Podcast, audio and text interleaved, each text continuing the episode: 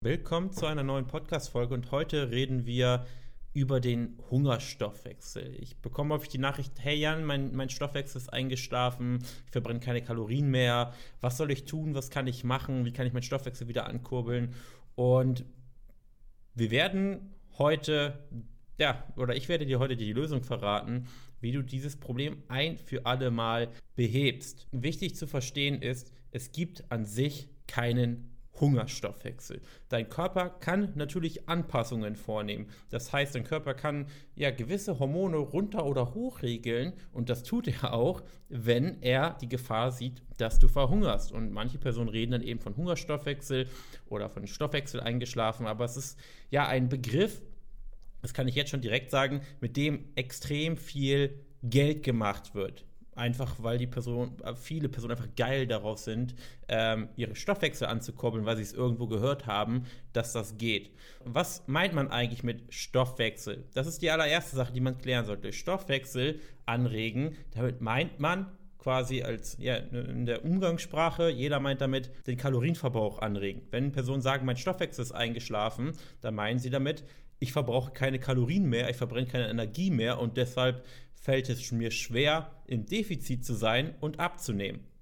Oh, vielleicht meint die Person das nicht so, aber das ist eigentlich das, was, was dahinter steckt. Jetzt müssen wir uns einfach mal den Vorgang angucken, okay, was passiert, wenn eine Person abnimmt. Was passiert, wenn eine Person, nehmen wir jetzt mal wieder 1,70, die nehme ich so gerne, Frau, 90 Kilo, und sie nimmt jetzt oder sie möchte schlussendlich 30 Kilo abnehmen. Und dieser Hungerstoffwechsel, der eingeschlafene Stoffwechsel, kommt ja dann bei vielen Personen, wenn sie dann knapp unter 70 Kilo sind, ja, schon vieles verloren haben und dann geht es einfach nicht mehr voran, es stagniert. Vielleicht auch bei einigen bei 75 Kilo, bei einigen dann eben bei 65 Kilo, aber es geht dann einfach nicht mehr voran. Und dann sagen sie, so, der Stoffwechsel ist eingeschlafen. Und während dieses Prozesses, wo sie abnehmen, bewegen sie sich viel, sie gehen viele Schritte, schauen auf ihre Aktivität, schauen auf ihre Ernährung und natürlich müssen sie zwangsläufig hier und da Dinge richtig gemacht haben. Vielleicht noch lange nicht alle, aber einiges haben sie sich schon erfolgreich umgestellt und es ging in die richtige Richtung und das zeigt sich dann natürlich auch auf der Waage. Nun macht der Körper folgendes, was dann dazu führt, dass die Person diesen eingeschlafenen Stoffwechsel bekommt. Und zwar wird der, wird der Körper irgendwann merken, okay, 10 Kilo weg, 15 Kilo weg, 20 Kilo weg, alles in Ordnung, aber wenn du dann, ja, nur noch, wenn der Körper nur noch 15 Kilo Fett an sich hat, so um den Dreh, dann denkt der Körper langsam, okay, wenn, wenn die Person so weitermacht, wenn die Caroline so weitermacht, dann verhungere ich irgendwann. Da muss ich jetzt langsam was gegen tun. Das heißt, was der Körper tut, ist einerseits deinen Appetit erhöhen in dem zum Beispiel das, äh, das Hormon Leptin immer geringer und geringer wird und der Gegenspieler Gredin immer mehr in die Höhe schießt, in die Höhe schießt und du wirst immer mehr Appetit bekommen, du wirst immer mehr Verlangen danach haben, etwas zu essen, was kaloriendicht ist. Das ist so ein Mechanismus. Und was der Körper ebenfalls tut, ist, dass er natürlich an den Schilddrüsenhormonen auch regelt. Das heißt, deine Schilddrüsenhormone senken sich definitiv während der Abnahme.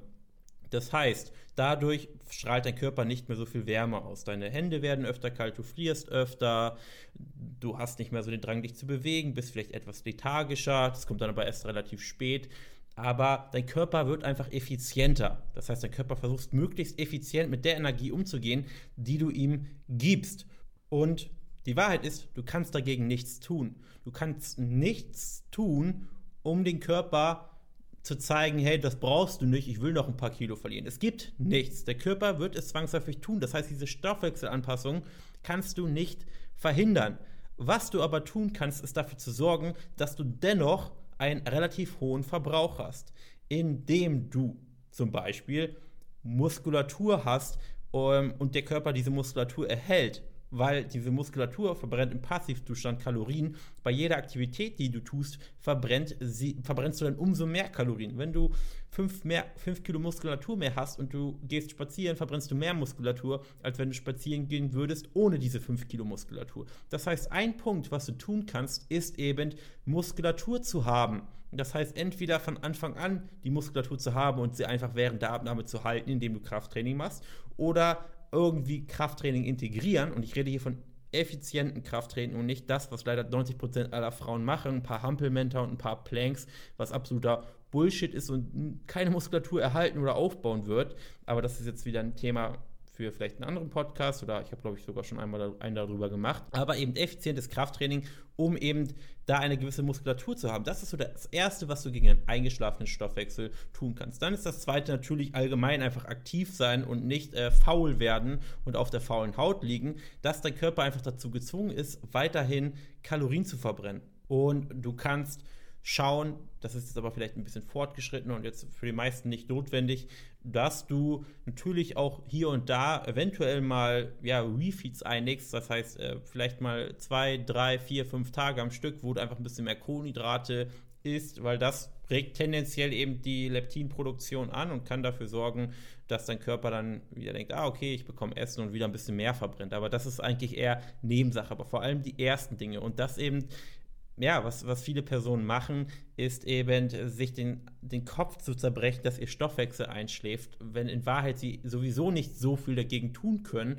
und es ganz normal ist, während der Abnehmphase einfach immer und immer weniger zu verbrennen, was sich natürlich irgendwann ändert, wenn man dann schlussendlich das Gewicht halten möchte und wenn man da korrekt klug vorgeht. Das heißt jetzt nicht sagt, so jetzt ist die Diät vorbei und jetzt esse ich wieder wie vorher, weil dann passiert eben der Jojo-Effekt, der bei so vielen Personen passiert, dass die Person erstens während der Abnahme all ihre Muskulatur verloren hat, der Stoffwechsel extrem runtergefahren ist und sie dann exakt so essen wie vorher und noch mehr, weil eben das Hormon Leptin sehr, sehr gering ist und sie Appetit wie nichts Gutes haben und alles in sich hineinschaufeln innerhalb von drei, vier, sechs Wochen all das Gewicht zulegen, was sie verloren haben und eben noch mehr und eben auch keine Muskulatur mehr haben, die sie vielleicht am Anfang noch hatten. Und das ist ja so der typische Werdegang von, von vielen Personen. Und das ist natürlich dann ein anderer Schritt. Man kann natürlich während der Abnahme am Ende, wenn man dann das Gewicht halten möchte, schauen, okay, wie kann ich jetzt klug anstellen, dass ich dem Körper wieder mehr gebe, aber jetzt kein Fett zulege, sondern Stück für Stück und so, dass, der, dass die Prozesse wieder etwas hochfahren und dann sind sehr viele Personen überrascht, wie viel sie eigentlich dann essen können und das Gewicht halten können, wenn sie nicht alles komplett überstürzt. Und das ist eben auch so ein Part der Zusammenarbeit. Nicht nur ja, das Gewicht verlieren, was ich in, in der Zusammenarbeit mit den Kunden mache, sondern eben, okay, was, wie macht man es dann eigentlich, wenn man das Gewicht schlussendlich halten möchte? Und was für Dinge sollte man da beachten? Wie sollte man das an, am klügsten angehen? Aber das geht jetzt zu weit. Ich hoffe, du fandest diesen Podcast hilfreich. Wenn ja, dann freut es mich. Wir sehen uns ansonsten in der nächsten Podcast-Folge. Oder du sagst, hey Jan, ich habe jetzt schon 10, 15 Folgen zugehört. Ich habe mich bisher nicht getraut, auf ein kostenloses Erstgespräch mich einzutragen, aber ich, ich möchte es. Und dann sage ich dir, hey, schieb es nicht hinaus. Wenn du alleine nicht weiterkommst, dann bin ich meiner Meinung nach der absolut beste Ansprechpartner und die Person, die dir am besten helfen kann. Und trau dich, du hast nichts zu verlieren, aber alles zu gewinnen. Kostenloses, unverbindliches Erstgespräch, janbaumann.de. Ich freue mich auf dich. Ansonsten schönen Tag dir.